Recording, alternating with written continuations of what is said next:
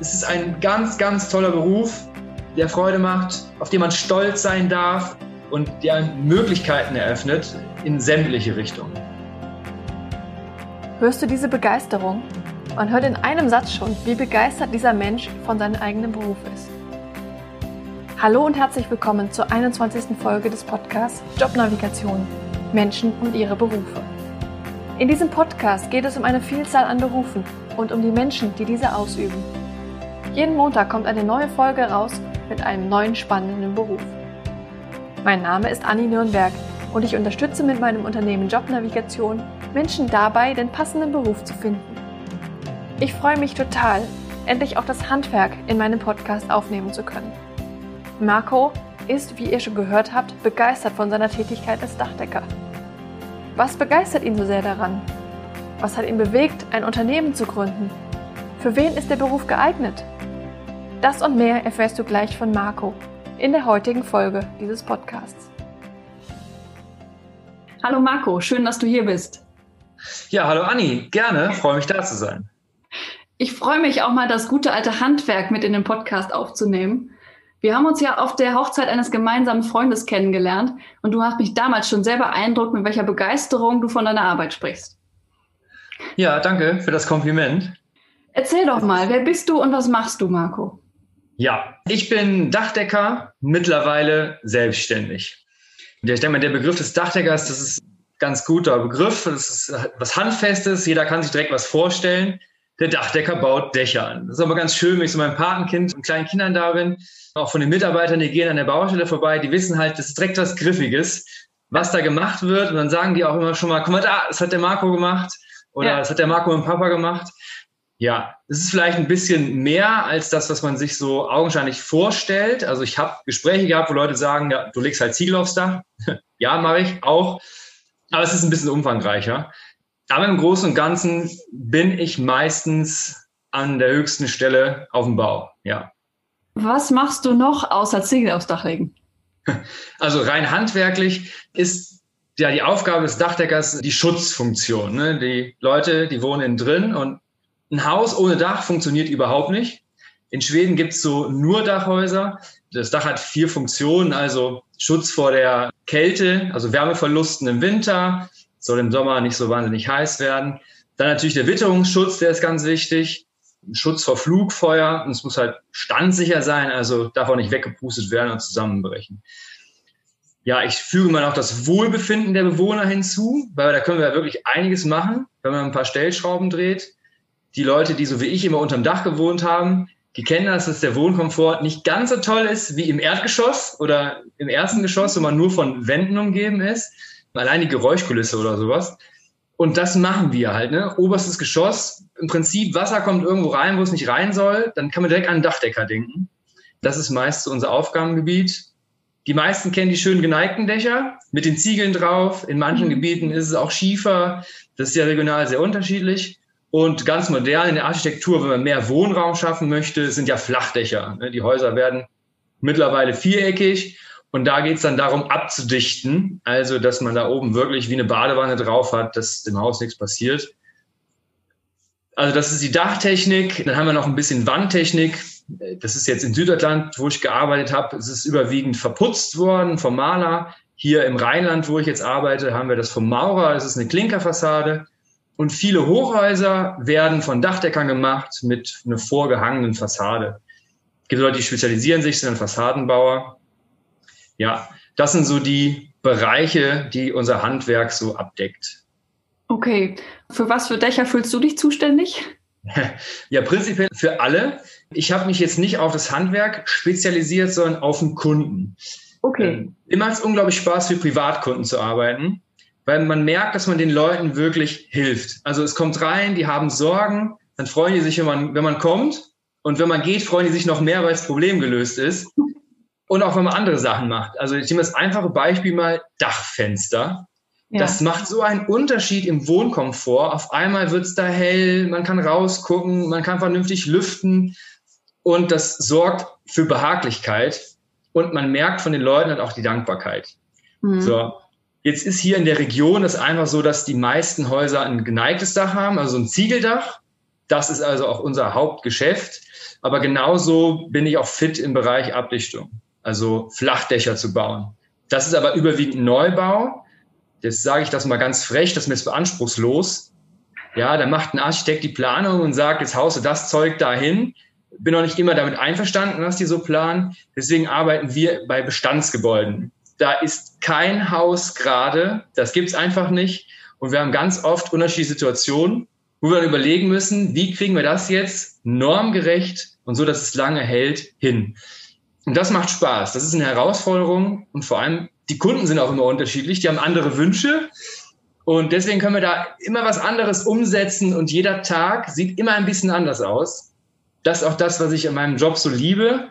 Das Einzige, was gleich bleibt, ist, dass es halt nicht gleich ist. Das hat man im Neubau häufig und macht nur noch Quadratmeter, immer dasselbe. Und das ist bei uns nicht der Fall. Okay. Was liebst du denn noch so an dem Beruf? Diese unglaubliche Entwicklungsmöglichkeit. Also ich habe ja damals Abitur gemacht. Ich musste das. Ich wollte vorher abbrechen, die Schule. Aber Mutter hat gesagt, so nicht mein Freund. Du machst erst erstes Abi und dann kannst du machen, was du willst. Und ich habe konstant gelernt, das war der Job, der zu meinem Leben passte. Ne? Also ich habe in der Lehre schon ein bisschen Geld verdient. Das war einfach ganz toll. Ich konnte schon immer sparen. Und samstags, wenn es in die Kneipe ging, konnte ich mir halt auch ein Bier leisten. Mhm. Konnte auch mal eine nette Dame auf ein Bier einladen. Ja, so ganz stupide wie der Handwerker ist.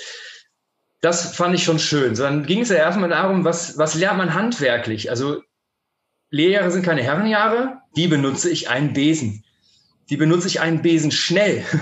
Einfach so dieses Schleifen des Charakters. Also das war schon eine kleine Umstellung. Und wenn man das Handwerkliche einigermaßen drauf hat, geht es dann auch schnell darum, Verantwortung zu übernehmen. Ne, da ist man seinem Chef gegenüber verantwortlich für das Ergebnis. Bist du in der Zeit fertig geworden? Passt die Qualität? Was sagt der Kunde? Gibt ja so ein paar Indikatoren, wo man dann sieht, ja, der Kunde ist zufrieden oder nicht. Und auch der Umgang mit Menschen. Also nach der Meisterschule hatte ich dann eine Position in Baden-Württemberg in einem mittelständischen Unternehmen als Meister und dann halt auch als Führungskraft. Mhm. Und ich bin mit Vollgas gegen die Wand gelaufen. Also ich habe, glaube ich, so ziemlich alles falsch gemacht, was man falsch machen kann. Hatte aber einen sehr guten Meister, ich sag schon mal echt wirklich Mentor, der hat also viel mit mir gearbeitet, dass ich diese Unruhe im Team jetzt mal wieder in den Griff kriege. Hat dann auch geklappt. Am Ende konnten sie mich dann doch leiden. Was hast du denn falsch gemacht? Wie kann ich ja. mir das vorstellen? Ähm, also das, ich kam aus einem sehr jungen Betrieb und wir mussten einfach reinhauen und Geld verdienen. Also da war wirklich richtig Zug drin. Da gab es nicht mal rumstehen. Das wurde alles auf Effizienz getrimmt, besten mhm. Arbeitsweisen systematisiert. Und der Betrieb, wo ich reingekommen bin, war ein Betrieb mit sehr hohen Qualitätsstandards und sehr viel Eigenverantwortung der Kolonnen. Und wenn der Chef halt nicht immer da ist, dann, man arbeitet eh nicht auf 100 Prozent, immer nur so auf 70, 80 und da war halt eher 70 als 80 Prozent.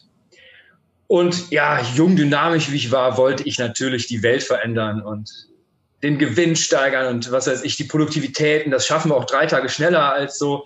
Ich habe aber total vergessen und nicht berücksichtigt, dass da Menschen bei sind, die einfach seit 30 Jahren körperlich arbeiten. Und die haben ja. mich überrannt mit, mit ja. meiner jungen Art und wollte denen teilweise auch zeigen, wie es geht und habe einfach die Erfahrung der Leute missachtet ja, ganz, ganz schlecht.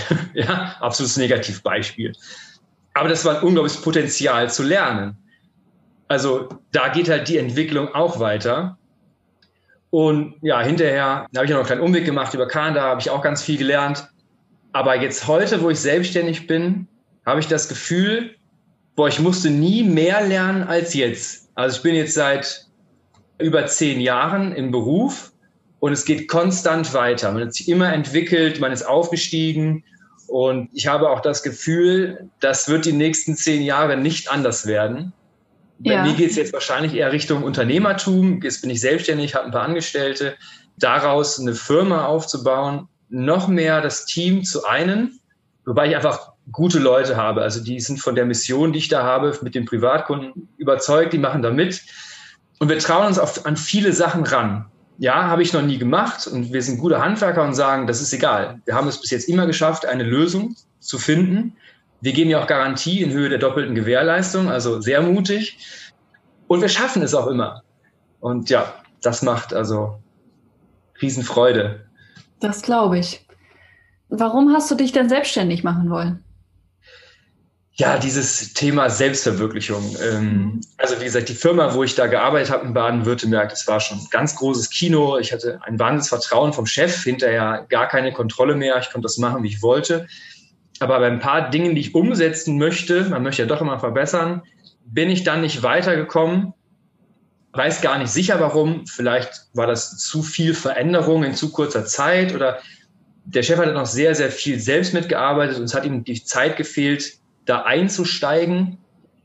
Ja, ich wollte halt einfach mein Ding machen.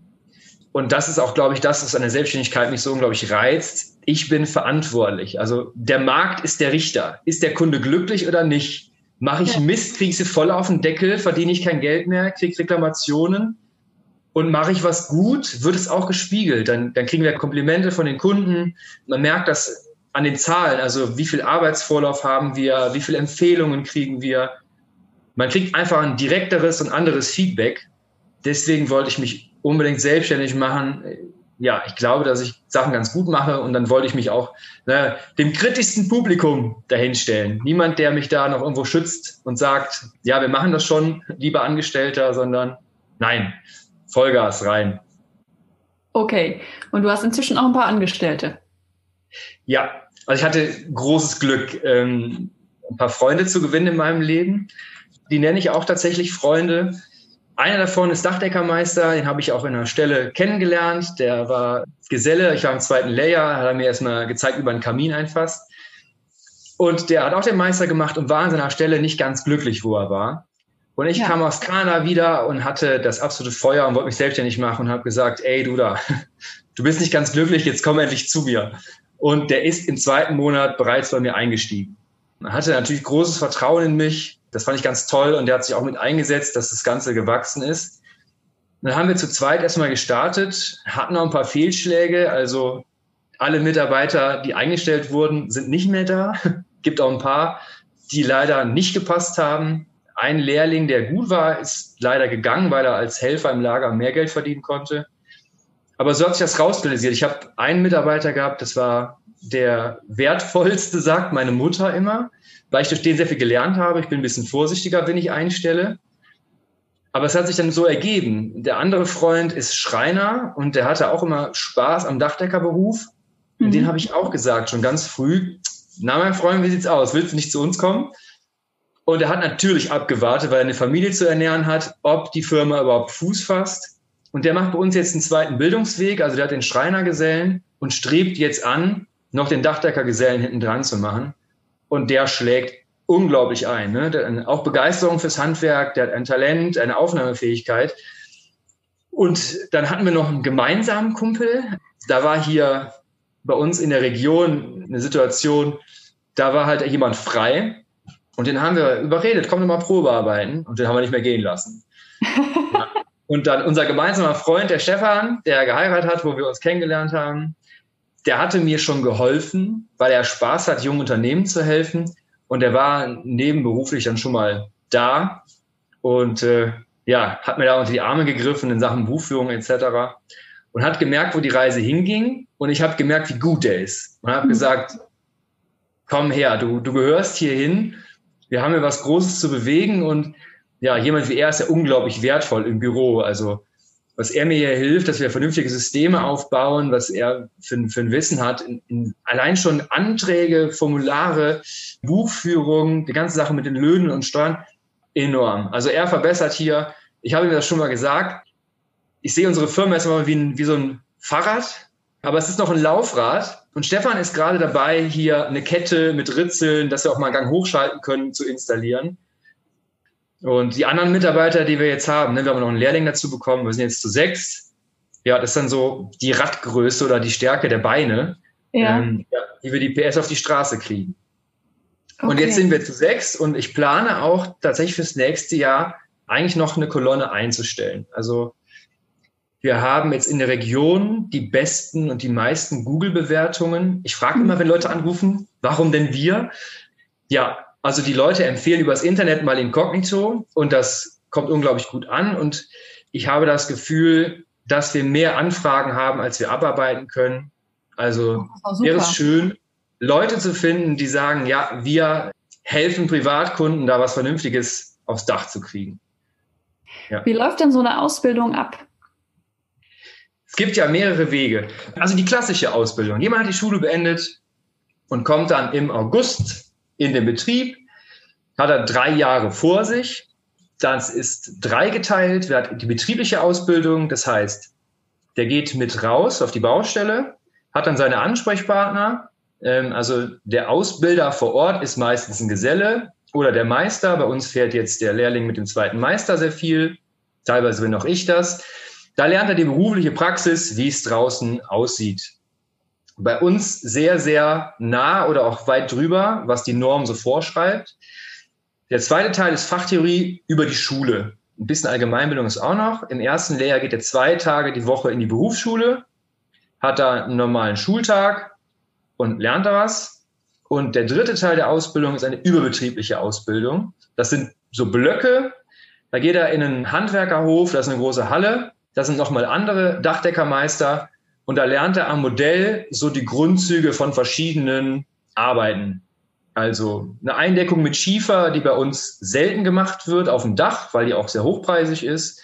Aber das gehört zum Handwerk. Und da sind so Grundsachen, die er lernt, wo das Handwerk herkam. Viele Sachen kaufen wir heute bei der Industrie. Ja, so eine Dachrinne und so ein bisschen Zubehör, das Halbrunde, wo das Wasser langläuft, das man da kennt.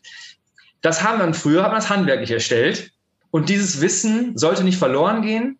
Und es ist auch relevant. Ja, viele sagen, das ist toller Quatsch, ich kann das alles kaufen. Nein, ich bin der Meinung, die Leute sollten das können. Denn wenn man das kann, kann man an der Situation, die vor Ort ist, improvisieren. Wenn das so gemacht wird, was muss ich jetzt machen, um das Ergebnis zu erreichen, was ich haben möchte? Und da ist ein gewisses Grundwissen, eine handwerkliche Fähigkeit sehr wichtig. Also ich merke das im Alltag, dass mir das sehr geholfen hat und ich das auch regelmäßig anwende und es nicht alles zu kaufen gibt. Und so steigt er in den Lehrjahren dann hoch. Natürlich darf er lernen, wie ein Besen funktioniert, wie ein Besen schnell funktioniert. Also die typischen Arbeitsabläufe, weil es halt auch ein Wirtschaftsunternehmen ist. Ne? Wir müssen schon schauen, dass irgendwo Geld verdient wird.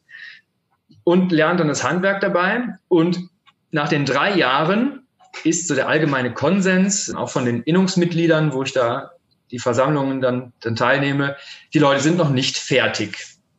Was leider schade ist, ich glaube, das ist möglich, einen jungen Menschen, der möchte, in drei Jahren zu einem fertigen Dachdecker Gesellen zu machen. Dass der so weit ist, dass ich sage, pass auf, da vorne ist ein, ein Ziegeldach und jetzt machst du das Ziegeldach diese Woche fertig. Dass er die Arbeitsschritte drauf hat, weiß, wie es geht. Vielleicht macht das nicht so schnell wie ein super erfahrener, aber es sollte umsetzbar sein.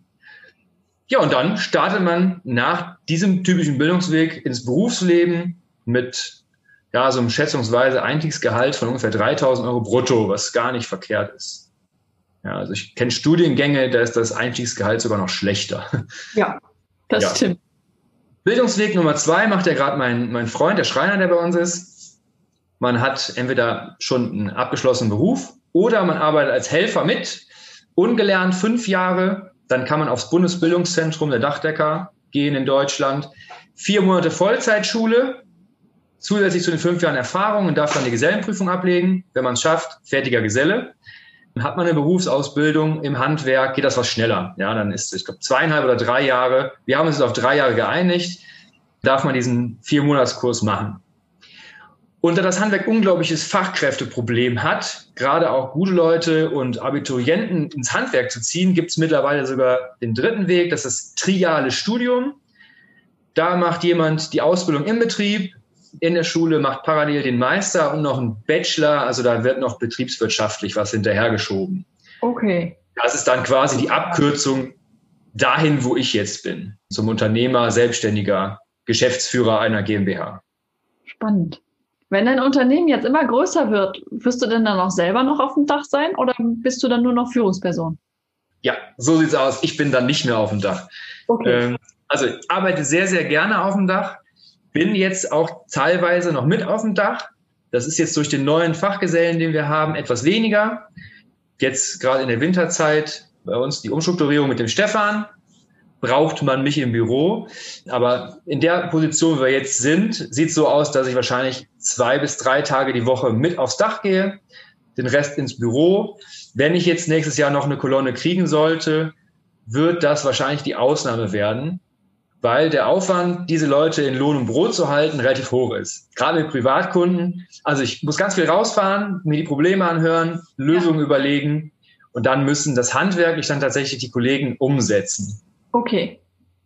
Und das ist auch okay für dich. Ja, also die Erfahrung habe ich gemacht in der Firma, wo ich in Baden-Württemberg war. Wir waren das ein Team, das war im Schnitt 15 Mitarbeiter, die draußen gearbeitet haben. Und nach einer Kennenlernphase von einem halben Jahr war ich Vollzeit im Büro. Okay. Mir persönlich fehlt die körperliche Arbeit. Ähm, ich muss das ausgleichen durch viel Sport. Das ist bei mir halt jetzt Laufen, aber das geht. Dadurch, dass ich trotzdem Ergebnisse sehe. Also ein Punkt im Handwerk ist halt, am Tagesende sehe ich, was ich gemacht habe. Mhm. Und das sehe ich auch meistens in 20 Jahren noch, weil ich da hochgucken kann. Das fehlt einem im Büro schon, weil der Schreibtischstapel wird halt leerer und am nächsten Tag ist er wieder voll. Ja. Also ich habe nicht das greifbare Ergebnis. Aber jetzt durch die Selbstständigkeit sehe ich einfach, was sich in der Firma tut. Ne? Wir werden größer, wir haben da was verbessert, wir haben eine andere Arbeitsweise. Das sind für mich Sachen, wo ich sage, toll, da wird was geschaffen. Also dieser Schaffungsprozess, den ich am Handwerk liebe, den habe ich jetzt im, ich sage jetzt mal ein Unternehmertum wieder. Und da würde ich auch auf die körperliche Arbeit verzichten und ein bisschen mehr laufen gehen. Käme ich ganz gut mit zurecht. Okay. Du hast eben erwähnt, dass du zwischendurch auch in Kanada warst. Warum dann wieder zurück nach Hause? Ja, es gab ein paar Punkte, die haben mich zurückgezogen. Also Kanada war sehr schön. Wenn man da mal gearbeitet hat, hat man auch ein unglaubliches Vertrauen in deutsche Produkte. ähm, ja, das muss man wirklich so sagen. Also die machen es auch gut. Hab da auch viel rumgefragt. Viele Sachen, die bei uns abgetan werden, funktionieren da einwandfrei. Und man muss ehrlich sein, da wo ich war, das ist Regenwald und auch laut Statistik eines der regenreichsten Gebiete der Welt. Und das funktioniert. Also wir verkünsteln uns hier.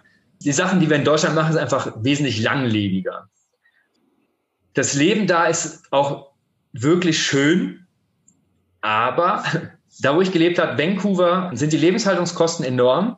Ja, mhm. ich habe also auch mitten in der Stadt gewohnt, Downtown im zwölften Stock. Da bezahlt man halt für ein Zimmer von zwei Meter mal zwei Meter dreißig halt auch fast 1100 Dollar im Monat. So in der WG. Das ist schon ziemlich happig. Und wenn man da essen geht, also man wundert sich, wie günstig deutsche Restaurants sind. Das ist da schon eine ganz andere Kategorie. Mhm. Da muss man da ein bisschen zurückschrauben.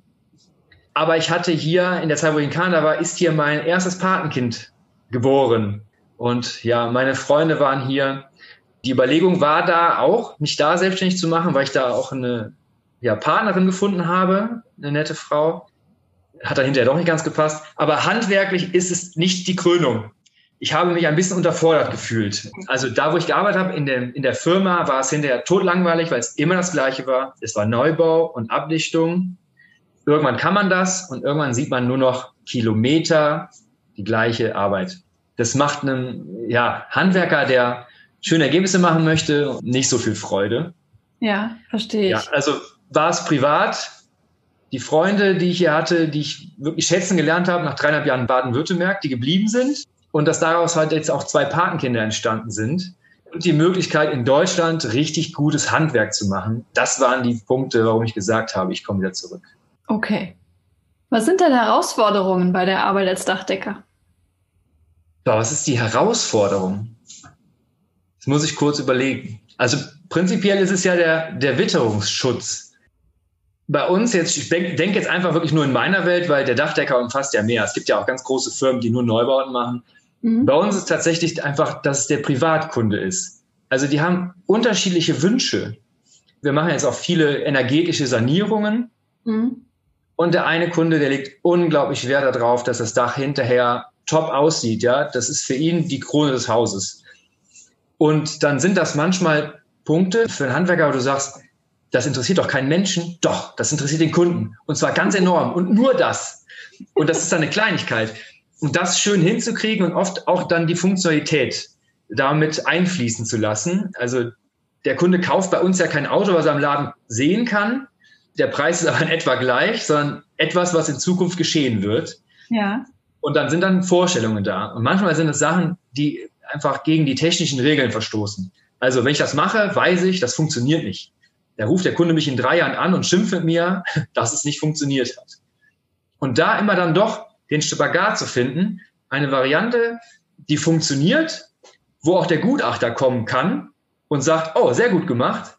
Und der Kunde ist glücklich, weil das so geworden ist, wie er es haben möchte, weil es dann schön mhm. aussieht.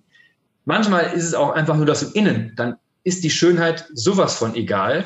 Er sagt, ich habe hier oben ausgebaut, das ist meine Wohlfühloase. Und ich habe keine Lust, andauernd zu hören, wenn der Nachbar nach Hause kommt. Ich will nicht bei jedem Windgeräusch zusammenzucken, weil es durch die Ziegel pfeift. Und ich schlafe hier im Sommer so schlecht, weil das so heiß wird. Was können wir machen? Und dann ist es so, im Bestand ändern wir ja die Bauphysik des Hauses. Also fast jeder hat schon mal gehört, das Haus atmet. Ja, der Vergleich ist auch gar nicht schlecht.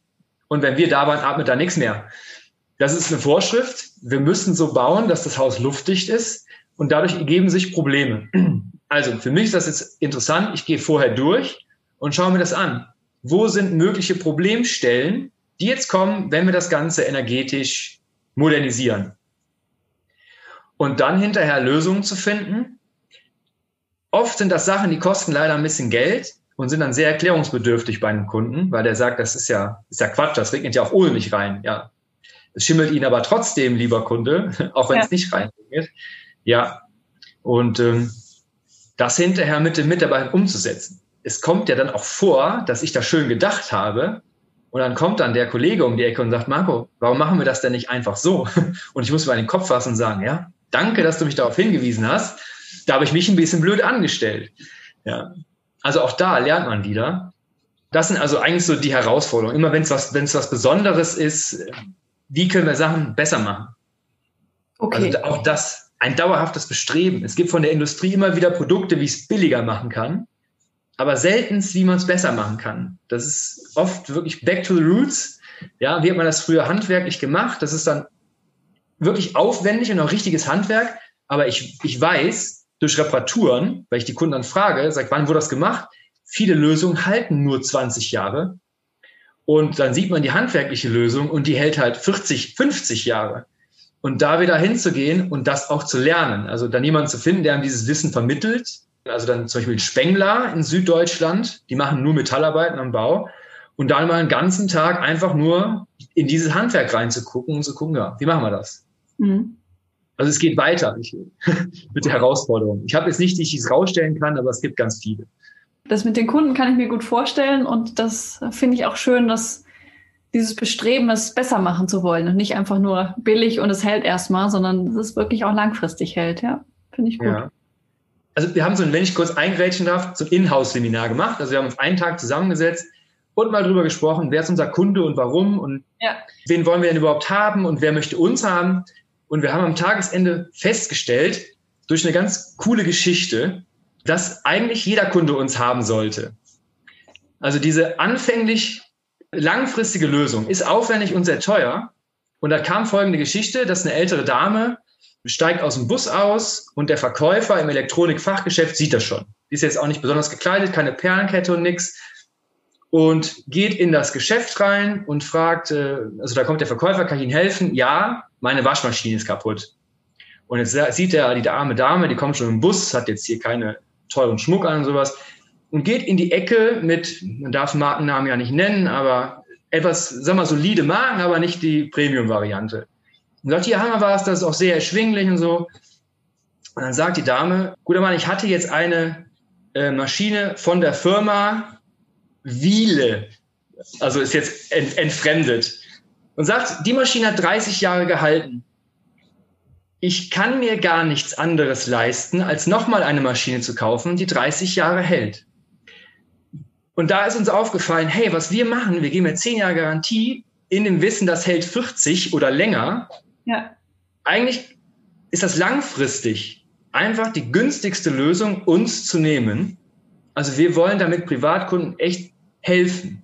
Machen ja. sie was Gutes und haben sie nicht Reparaturkosten in 20 Jahren, sondern jetzt einmal vernünftig ich weiß nicht mehr, wie wir darauf gekommen sind, aber das war ein Learning, was wir an dem Tag hatten, das weiß ich noch.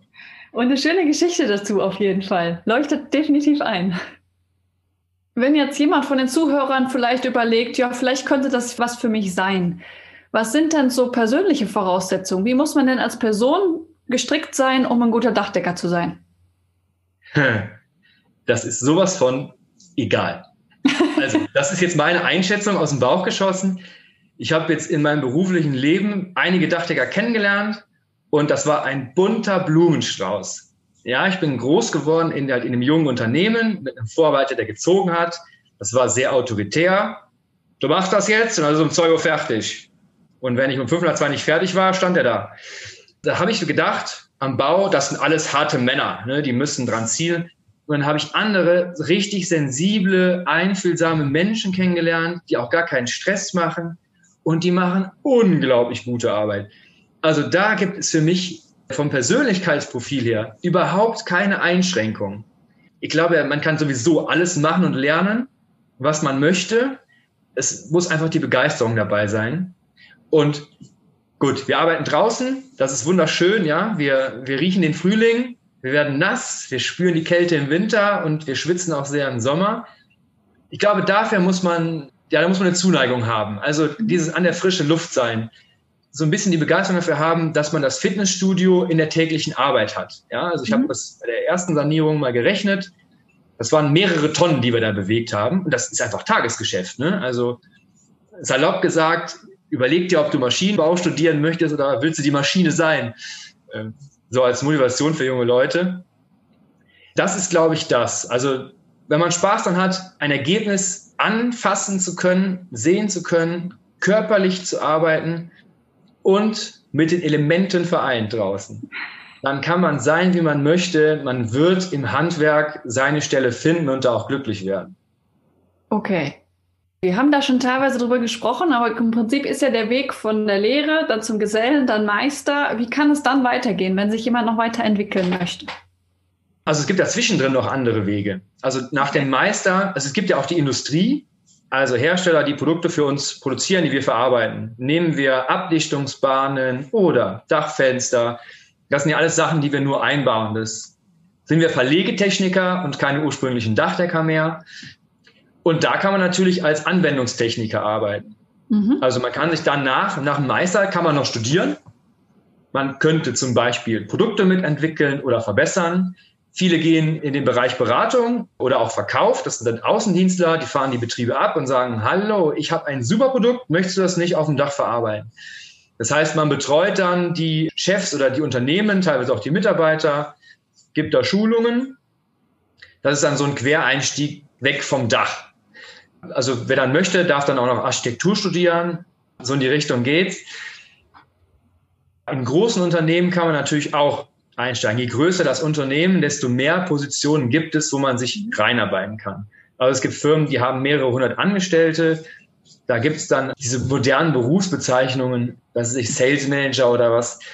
Gibt es natürlich Leute, die studieren das und steigen da direkt ein. Aber wenn man die Leistung bringt, kann man sich dahin entwickeln, wenn man in ein solches Unternehmen geht das typische mittelständische Handwerk, was einfach die meisten Betriebe sind. Die sind irgendwo, ich denke mal so bis, bis 30 Mitarbeiter, glaube ich, das sind so kleine Unternehmen.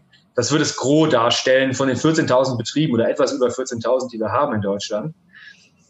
Ja, da geht es dann wirklich einfach Richtung Unternehmertum. Das ist so das, wo dann der größte Fortschritt ist. Also man kann auch als Angestellter der Unternehmer im Unternehmen sein, ja, als Eigenverantwortlicher und seinen Bereich haben zum Beispiel in einer großen Firma oder etwas größeren, auch bei 15 Mann schon oder 30 Mann, den kompletten Bereich Reparaturen. So hatte ich in Baden-Württemberg einen sehr, sehr strebsamen Junggesellen. Ich habe gesagt, komm, wir stellen hier was um. Wir merken, dass die Kunden zu lange warten auf Reparaturen. Hast du nicht Lust? Du machst so ein paar Sachen echt super. Konstant immer Reparaturen zu machen. Und so war der Jungspund kurz nach der Lehre sogar für die Firma auch schon sehr wertvoll, was, was er auch gemerkt hat und hatte seinen eigenen Bereich. Also ja. der hat mit Kunden kommuniziert, hat an Hausverwaltungen geschrieben, hat eigenständig die Arbeiten vollführt und hat natürlich in dem Bereich auch gelernt. Also der hat sogar ohne Meister nach jungen Jahren bereits einen Verantwortungsbereich übernommen. Cool. Das geht natürlich als Meister noch, noch viel mehr. Ne? Wenn man sagt, du bist jetzt für Kunde XY tätig, wir haben einen Fertighaushersteller, wo wir nur im Bereich Reparaturen und Qualitätsmanagement unterwegs sind. Also irgendwer hat was nicht so ganz gemacht, wie es sein sollte, rufen die uns an, fahr dahin. Das wäre jetzt in meinem Unternehmen was, wo ich sage, pass auf, das ist dein Kunde, behandle den sehr gut, guck, dass er glücklich ist und arbeite alle Reparaturen zur vollster Zufriedenheit unserer gemeinsamer Kunden ab. Und es wurde auch schon mal angesprochen, ob man nicht gemeinsam komplett die Bauten macht. Also auch ein Neubau, die ganzen Dächer zu bauen. Dafür sind wir noch zu klein. Mhm. Wenn wir wachsen, warum nicht? Sagen, du bist Ansprechpartner für die Firma, du hast jetzt vier Leute zur Verfügung, die Maschinen, das ist dein Bereich. Und wir messen jetzt die Ergebnisse am Jahresende. Wie viele Reklamationen, wie viel Lob, was sagen die Zahlen? Also da ist schon, ist schon was möglich. Richtung Ausbildung. Also meine Leute müssen auch Ausbildungskonzepte erarbeiten, vor allem der, der zweite Meister, der Markus, weil wir ein, groß, ein relativ großes Modell haben in der Halle ähm, für Ziegeldach und eins für Flachdach. Wie bringen wir die Leute auf das gleiche Qualitätsniveau? Also wenn jemand sagen würde, ich habe Lust, die Leute zu schulen, wir machen in regelmäßigen Abständen eine Inhouse-Schulung und auch auf der Baustelle, wäre das auch wieder ein Verantwortungsbereich. Ja. Also da ist schon Potenzial. Hört sich gut an. Sehr vielseitig auf jeden Fall. Wie war das denn, als du dich selbstständig gemacht hast? Äh, da wusste ja wahrscheinlich erstmal kaum jemand, dass es dich gibt. Wie hast du ja. denn das Ganze angefangen? Ja, ich hatte mal wieder Glück. Muss ich auch zugeben, ich bin ein Kind von der Sonnenseite. Mir fallen einige Dinge zu. Ja, da bin ich auch sehr dankbar für. Mich kannte niemand. Ich wollte es direkt richtig machen. Also wer mich besuchen möchte, meine Webseite besucht und das mal so ein bisschen sieht. Ich habe also auch ein vernünftiges Marketingkonzept, behaupte ich, mit einer vernünftigen Gestaltung. Ich kam ja aus Kanada und habe direkt losgelegt, angemeldet und Leute gesucht, die für mich arbeiten, die mir ein vernünftiges Konzept aufstellen. Das hat leider ein halbes Jahr gedauert. Mhm. Ich war also erstmal als Subunternehmer für einen Kollegen von der Meisterschule tätig, der Unterstützung brauchte auf, einem, auf einer großen Baustelle. Damit hat man kein Geld verdient, das war Schadensbegrenzung, halte den Verlust möglichst klein. So konnte ich den Markus und mich ähm, beschäftigen und schauen, dass wir was zu essen auf dem Teller haben. dann kam irgendwann, dass das Konzept fertig war. Also wie sieht die Internetseite aus? Wie sehen die Autos aus? Habe das dann Stück für Stück zugekauft und hatte dieses halbe Jahr quasi Zeit und habe dann angefangen mit ganz typischer Werbung. Also ich habe Zeitungswerbung gemacht. Das Auto war beklebt, ist rumgefahren. Und was ich mache, ist halt auch bei Facebook eine Sache. Ich zeige den Leuten teilweise, was wir machen, wie es so aussieht, dass man uns ein bisschen kennenlernen kann. Habe da auch Werbeanzeigen geschaltet. Dann kam der glückliche Zufall Nummer zwei für einen Dachdecker. Es war sehr stürmisch. Äh, habe natürlich über Facebook dann breitgetreten, hallo, hier bin ich. Wenn Sie einen Sturmschaden haben und Ihr Haus Muffdachdecker hat keine Zeit, sind wir die beste Alternative, die Sie haben können. Darüber ja. haben wir uns ein paar Wochen am cool. Laufen gehalten. Da sieht man natürlich dann eine Reparatur, die kleine, dann sind auch größere draus geworden. Dann sind Leute neugierig geworden, haben gesagt, hey, wir möchten junge Unternehmen unterstützen. Ähm, ja, und dann haben ein paar Leute, glaube ich, die große Begeisterung erkannt und haben uns auch die Möglichkeit gegeben zu der ersten Sanierung. Also wir haben mit zwei Mann dann komplette Dachmodernisierung durchgeführt. Damit waren wir wieder ja, gut ausgelastet. Dann kam durch, ich glaube, dass es der Auftritt war, das vernünftige Konzept dahinter, kam halt dieser Fertighaushersteller, der also qualitativ sehr, sehr hochwertig ist, ist auch einer, der gibt zehn Jahre Garantie, kam auf mich zu, ob wir nicht Lust hätten, Sturmschäden und Reparaturarbeiten durchzuführen. Da habe ich gesagt, ja, super, machen wir. Da war halt noch nicht so ganz klar, dass wir uns auf Privatkunden spezialisieren. Ich war froh, einen Kunden zu haben. Und nach wie vor, auch bis heute, ganz tolles Geschäftsverhältnis, was wir da haben. Ich selbst würde auch nur noch mit dem Hersteller bauen, sage ich ganz klar. Die sind wirklich super. Und da kam ganz viel durch den Sturm halt auch, waren wir für die Kunden komplett in NRW und Teilen von Rheinland-Pfalz unterwegs, haben dann auch Vertrauen aufbauen können bei denen. Ja, und in der Zeit kamen immer mehr Anfragen. Und dann ging es los, dass Leute uns auf einmal bei Google bewertet haben. Und ganz stolz bin ich auch darauf, dass wir halt jetzt die, die meisten Bewertungen haben und durchweg fünf Sterne. Ich hoffe, das bleibt so. Mhm. Ähm, wir sind auch Mitglied bei den 100 Top-Dachdeckern, also auch der erste, der unter den Standards gründen durfte. Und da muss ich natürlich auch Kundenzufriedenheit zurückmelden. Gibt einen Fragebogen, der Kunde füllt es aus, schickt es direkt an die 100 Top-Dachdecker und ich kriege hinterher eine Auswertung. Stefan hat eine Auswertung gemacht, 98 Prozent Kundenzufriedenheit, irgendwie sowas. Das war, glaube ich, das schlechteste von sechs Feldern.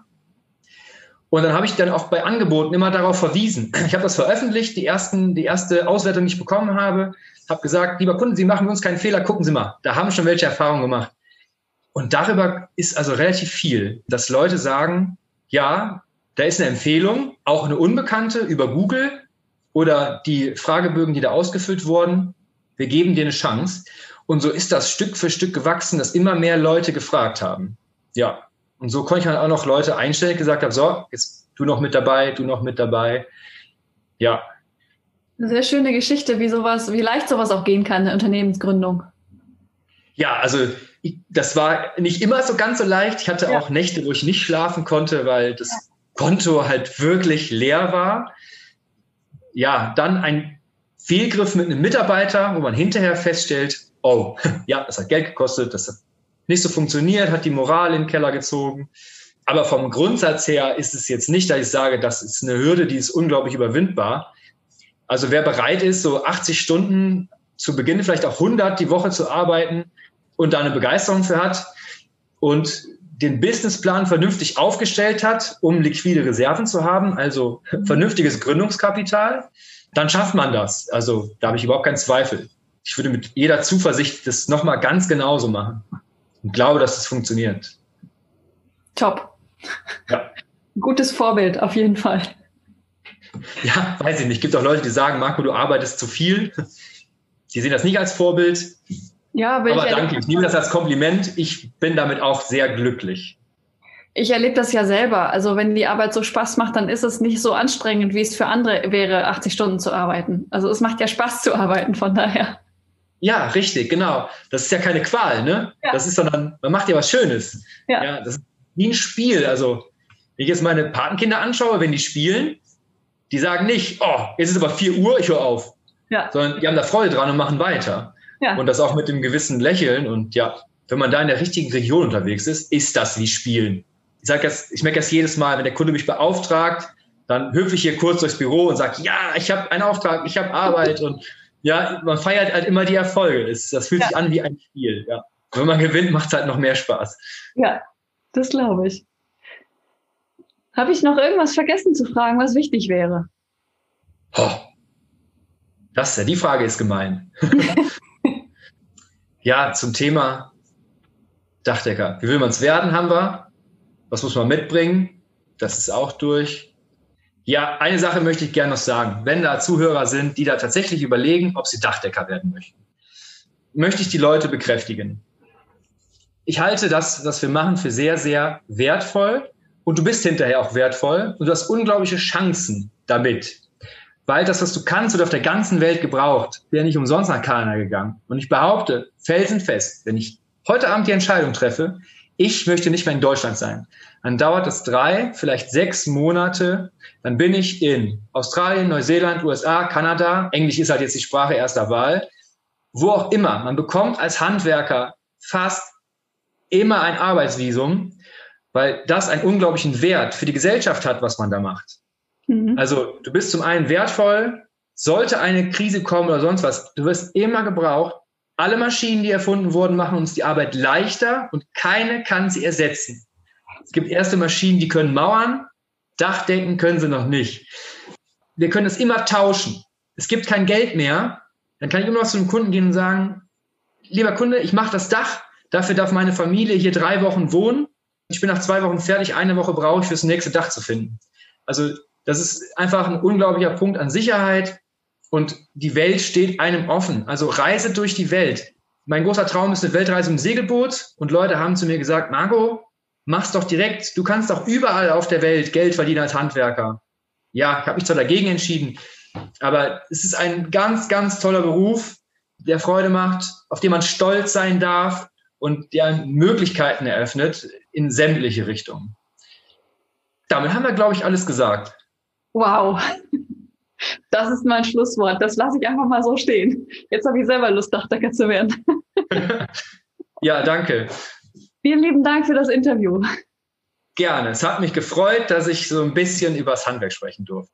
Weiterhin ganz viel Erfolg beim Podcast. Danke. Das war der Podcast Jobnavigation Menschen und ihre Berufe mit Anning Nürnberg. In dieser Folge ging es um den Dachdecker Marco. Wenn diese Folge dir gefallen hat, freue ich mich sehr über eine positive Bewertung auf Apple Podcast oder iTunes. Das motiviert mich, noch viele weitere spannende Gäste für diesen Podcast einzuladen. Vergiss auch nicht, den Podcast zu abonnieren, wenn du es noch nicht getan hast. Nächste Woche bleiben wir auf dem Bau. Hier geht es jedoch nur indirekt um Häuserbau, sondern um den Bau von Autobahnen. Ich interviewe den Bauingenieur Carsten. Schalte ein, um mehr zu erfahren bin dafür für diese eine Baustelle mehr oder weniger verantwortlich, mhm. dass die kostengerecht läuft, dass sie termingerecht läuft und natürlich arbeitssicherheitsmäßig, dass da alles sauber ist.